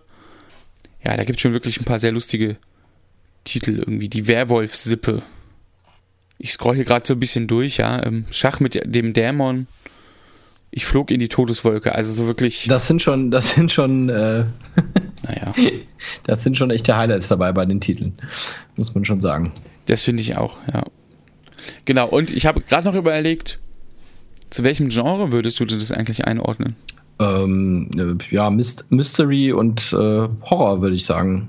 Also es ist so ein bisschen, äh, hat so ein bisschen was von, äh, wer die Fernsehserie Supernatural kennt, ähm, ist jetzt handlungsmäßig natürlich anders, aber vom Stil her würde ich sagen, das als Hörspiel ist so ein bisschen, da erinnert mich so ein bisschen John Sinclair dran. Also es sind so, ja, kurze, kurze Horror-Mystery-Geschichten. Ich kenne mich da sonst gar nicht so aus, deswegen, ähm, also in Horror und Mystery und so ist sonst eigentlich nicht so mein Genre. Also anders mhm. als bei, bei Akte X, bei Akte X wird ja immer noch auch, äh, wird das ja eigentlich immer so ein bisschen, also die Parallele ziehe ich jetzt auch nur, weil wie gesagt, das ja in der einen Folge auch vorkommt. Ja. Äh, bei Akte X hat das Ganze ja immer noch so ein bisschen ein, also es ist zwar auch alles ein bisschen übersinnlich und spooky und unheimlich, aber es ist, es hat ja immer einen gewissen, es ist bodenständig in irgendeiner Art. Also es ist ja bei Akte X sind es ja dann meistens die Aliens, ja, die irgendwie oder irgendwelche Verschwörungen. Ähm, aber es ist eigentlich nach meiner Erinnerung zumindest bei Akte X jetzt nichts dabei, wo man sagt, das ist jetzt irgendwie komplett äh, far out oder übersinnig, sondern es sind eben irgendwelche Sachen, die man halt nicht genau weiß und die deswegen unheimlich sind, weil sie dann eben auch vertuscht werden von irgendwelchen Leuten. Aber es ist, äh, es sind im Prinzip alles Sachen, die irgendwie wissenschaftlich irgendwie auch erklärbar sind. Das ist ganz klar bei John Sinclair nicht, weil eben, also ganz bewusst, es geht eben um Vampire, um Dämonen, um äh, was eben da alles so in der Unterwelt und in der Hölle sich herumtreibt. Also da wird, das wird auch gar nicht irgendwie versucht, da dem irgendwie einen, einen bodenständigen, rationalen, aufgeklärten Anstrich da zu verleihen, sondern das, das ist eben einfach so, die, die, die reale Welt ist eben durchsetzt von so übernatürlichen Dingen und es gibt, wie es dann immer so ist, eben nur ein paar Leute, die das wahrnehmen. John Sinclair ist halt einer davon. Aber die Leute sind dann ja nicht so verwundert, wenn er sie darauf anspricht. Oder wenn er sie mit der Nase drauf stülpt. Also wenn, ähm, wenn jemand kommt, weil gerade irgendwie ein Freund auf mysteriöse Art und Weise umgebracht wurde oder sein Wesen sich ganz verändert oder verschwunden ist oder so oder sich durch den Abfluss gezogen oder ne, was da so passiert. Ähm, und John Sinclair kommt und erstmal fragt, entschuldigen Sie, Frau Smith, glauben Sie an Geister und Dämonen? Und Frau Smith sagt irgendwie, ja, ich habe mir gleich gedacht, das kann nicht mit rechten Dingen zugehen. Irgendwas muss da also. Es kann nur solch eine Erklärung geben. Und das macht ja auch deutlich, also so ganz überraschend scheint das dann ja irgendwie auch nicht zu sein. Ähm, und es gehört ja fast ein bisschen zu der Welt, die da so geschaffen wird, dazu.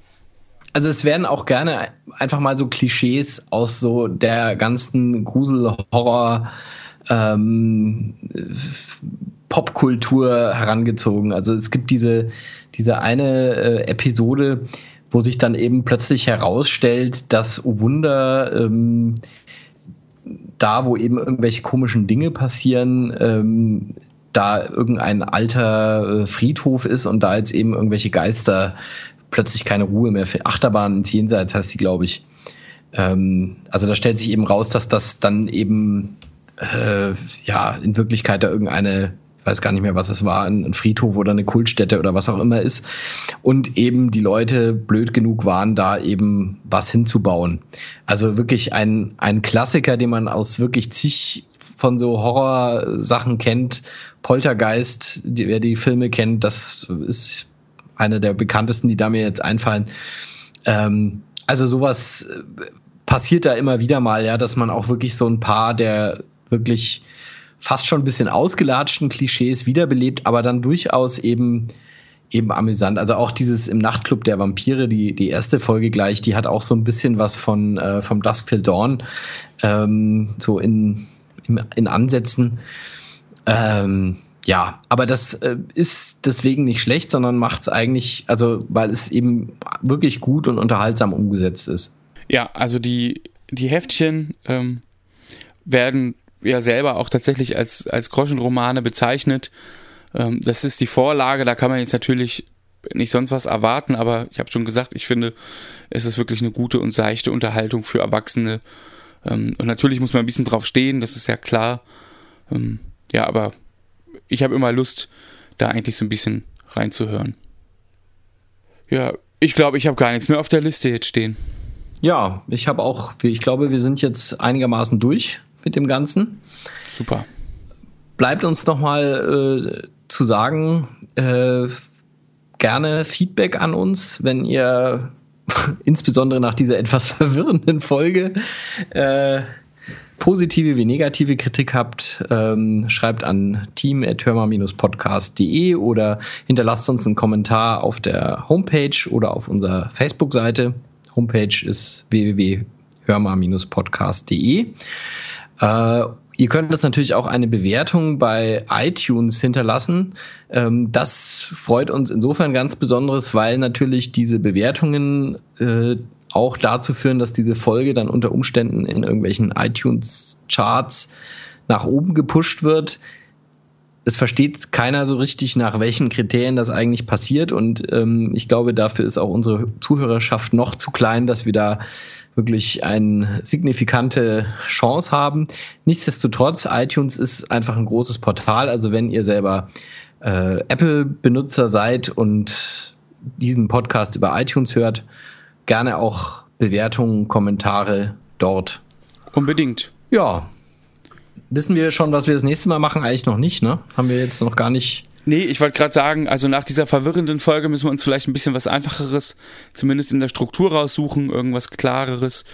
Ähm, und vielleicht gibt's ja auch Wünsche da draußen. Ähm, und vielleicht gibt's ja einfach was, wo ihr sagt, Mensch, jetzt haben wir schon zwei Folgen von den Nasen da gehört und jetzt haben wir mal total Lust, dass die zwei über meine Lieblingsserie sprechen. Ähm, also nur zu, immer her damit.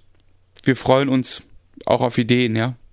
Was man vielleicht noch sagen muss, äh, warum wir, ähm, das, das mag sich vielleicht der eine oder andere fragen, warum wir bisher bestimmte Serien ja vielleicht so ein bisschen ausgespart haben. Also der eine oder andere wird sich zum Beispiel denken, sowas wie drei Fragezeichen bietet sich doch an. Das ist die erfolgreichste Serie überhaupt. Ähm, das liegt einfach ein bisschen daran, dass wir uns erstmal an äh, ein paar Serien ausprobieren wollen, weil einfach die Fangemeinde für bestimmte Hörspielserien so unfassbar groß ist, dass wir an so eine Podcast-Folge dann auch wirklich gut vorbereitet herangehen wollen. Und ich glaube, die Folge heute hat auch gezeigt, äh, dass äh, das eben auch bei uns nicht immer klappt, dass wir auch nicht immer perfekt vorbereitet sind. Und deswegen seht uns, seht es uns nach, wenn wir vielleicht die ganz großen äh, jetzt am Anfang noch nicht äh, dabei haben. Das kommt früher oder später mit Sicherheit auch. Und da bleibt ja auch was, worauf man sich freuen kann und ähm, ja, einfach dran bleibt. Genau. An unserem Podcast und hoffentlich alle Folgen hört. Ich freue mich auf jeden Fall riesig über alle, die äh, jetzt wieder eingeschaltet haben, hätte ich fast gesagt, die uns angehört haben. Wann und wo auch immer. Ähm, ja, das würde mich mal interessieren. Also wer irgendwie Lust hat, das mal zu schreiben, ähm, wo hört ihr uns eigentlich und wie? Da gibt es ja wirklich heutzutage so viele verschiedene Möglichkeiten und Medien, wie das funktioniert. Ähm, genau. Schreibt uns, gebt uns Feedback, sagt uns, was ihr denkt. Und wir sehen zu, dass wir uns bald wieder zu Wort melden, nicht wahr? Jawohl, unbedingt. Ja, dann würde ich sagen, bis zum nächsten Mal und danke fürs Zuhören. Ganz genau, bis zum nächsten Mal. Alles Gute und macht's gut. Tschüss, tschüss. Tschüss. Und traf die Beretta, die im Hogenbo Hogen Hogenbogen. Was spielen Sie denn hier für Spiel? Das, ich bin sowas. Äh, komm her. Ah, komm, Schatz. Ich folgte seinem Blick und sah, wie sich die riesige Geisterhand mit einem, mit zwei einem. Noch im Flugzeug hatte sich Marina ihre Gesamt, Gesamtmutter. Lionel Hampton, er hatte die sterblichen Überreste Lionel Hamptons ausgegraben. er hatte die sterblichen Überreste Lionel Hamptons, wenn ich den vorbei habe, dann bin ich drei Kreuze, du. Wenn das wahr ist, dann werde ich ihn bei dem Bett liegen bleiben, die Haut. Nicht bei der Wagen. Nicht bei der Wagen. Was ist denn da immer los? Nicht bei der Wagen Lachsage. Ja, ich weiß es. Ich weiß, ich weiß, ich weiß, es ist ein Dreher. Ein Cousin von mir wollte sich von meiner Frau sch seiner Frau, nicht von meiner. Ah! Entschuldigung. Nachdem der Pfarrer das Weihwasser komplett versprüht hatte, nahm er vorsichtig ein mit fremdartigen Symbolen verziertes Kreuz aus einer mit Samt beschlagenen Schatulle. Das muss ich in einem Satz sagen, aber wie? Zweite Lunge borgen. Ein Bottich mit angehärtetem Beton schlug mit einer ungeheuren Wucht genau dort auf, wo ich noch vor dem Bruchteil einer Sekunde genau dort auf. Ich habe mich in der Zeile geirrt. ich wurde noch nie von einem Bauern gedeckt. Der hat mir schon beim ersten Lesen sehr gefallen. Was ist? Nicht, wenn ich sie vorher erledigen kann. Was war denn das? Die Bluttransfusion läuft, doch ähm, es sieht nicht gut aus.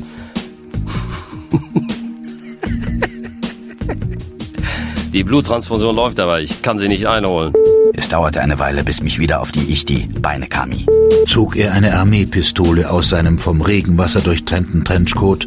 Durchtränkten Trenchcoat, das ist eine, eine tolle Formulierung. Und dann stürzte Karl Norton unausweichlich und dann stürzte Karl Norton unausweichlich, weil Der Jahrmarkt lag wie ausgestorben. Lag da, da lag er. Hilf mir! Der Mast fällt genau in meine Richtung! Hilfe! Nicht! Ah! Ja sicher, der hat ja alle Zeit der Welt, sich erstmal richtig zu ängstigen. Du hast völlig recht, Entschuldigung. Ich schluckte. Blitzschnell riss ich mir das Herz vom Hals. Das Kreuz, das Herz, das Kreuz, das... Ach du großer Gott.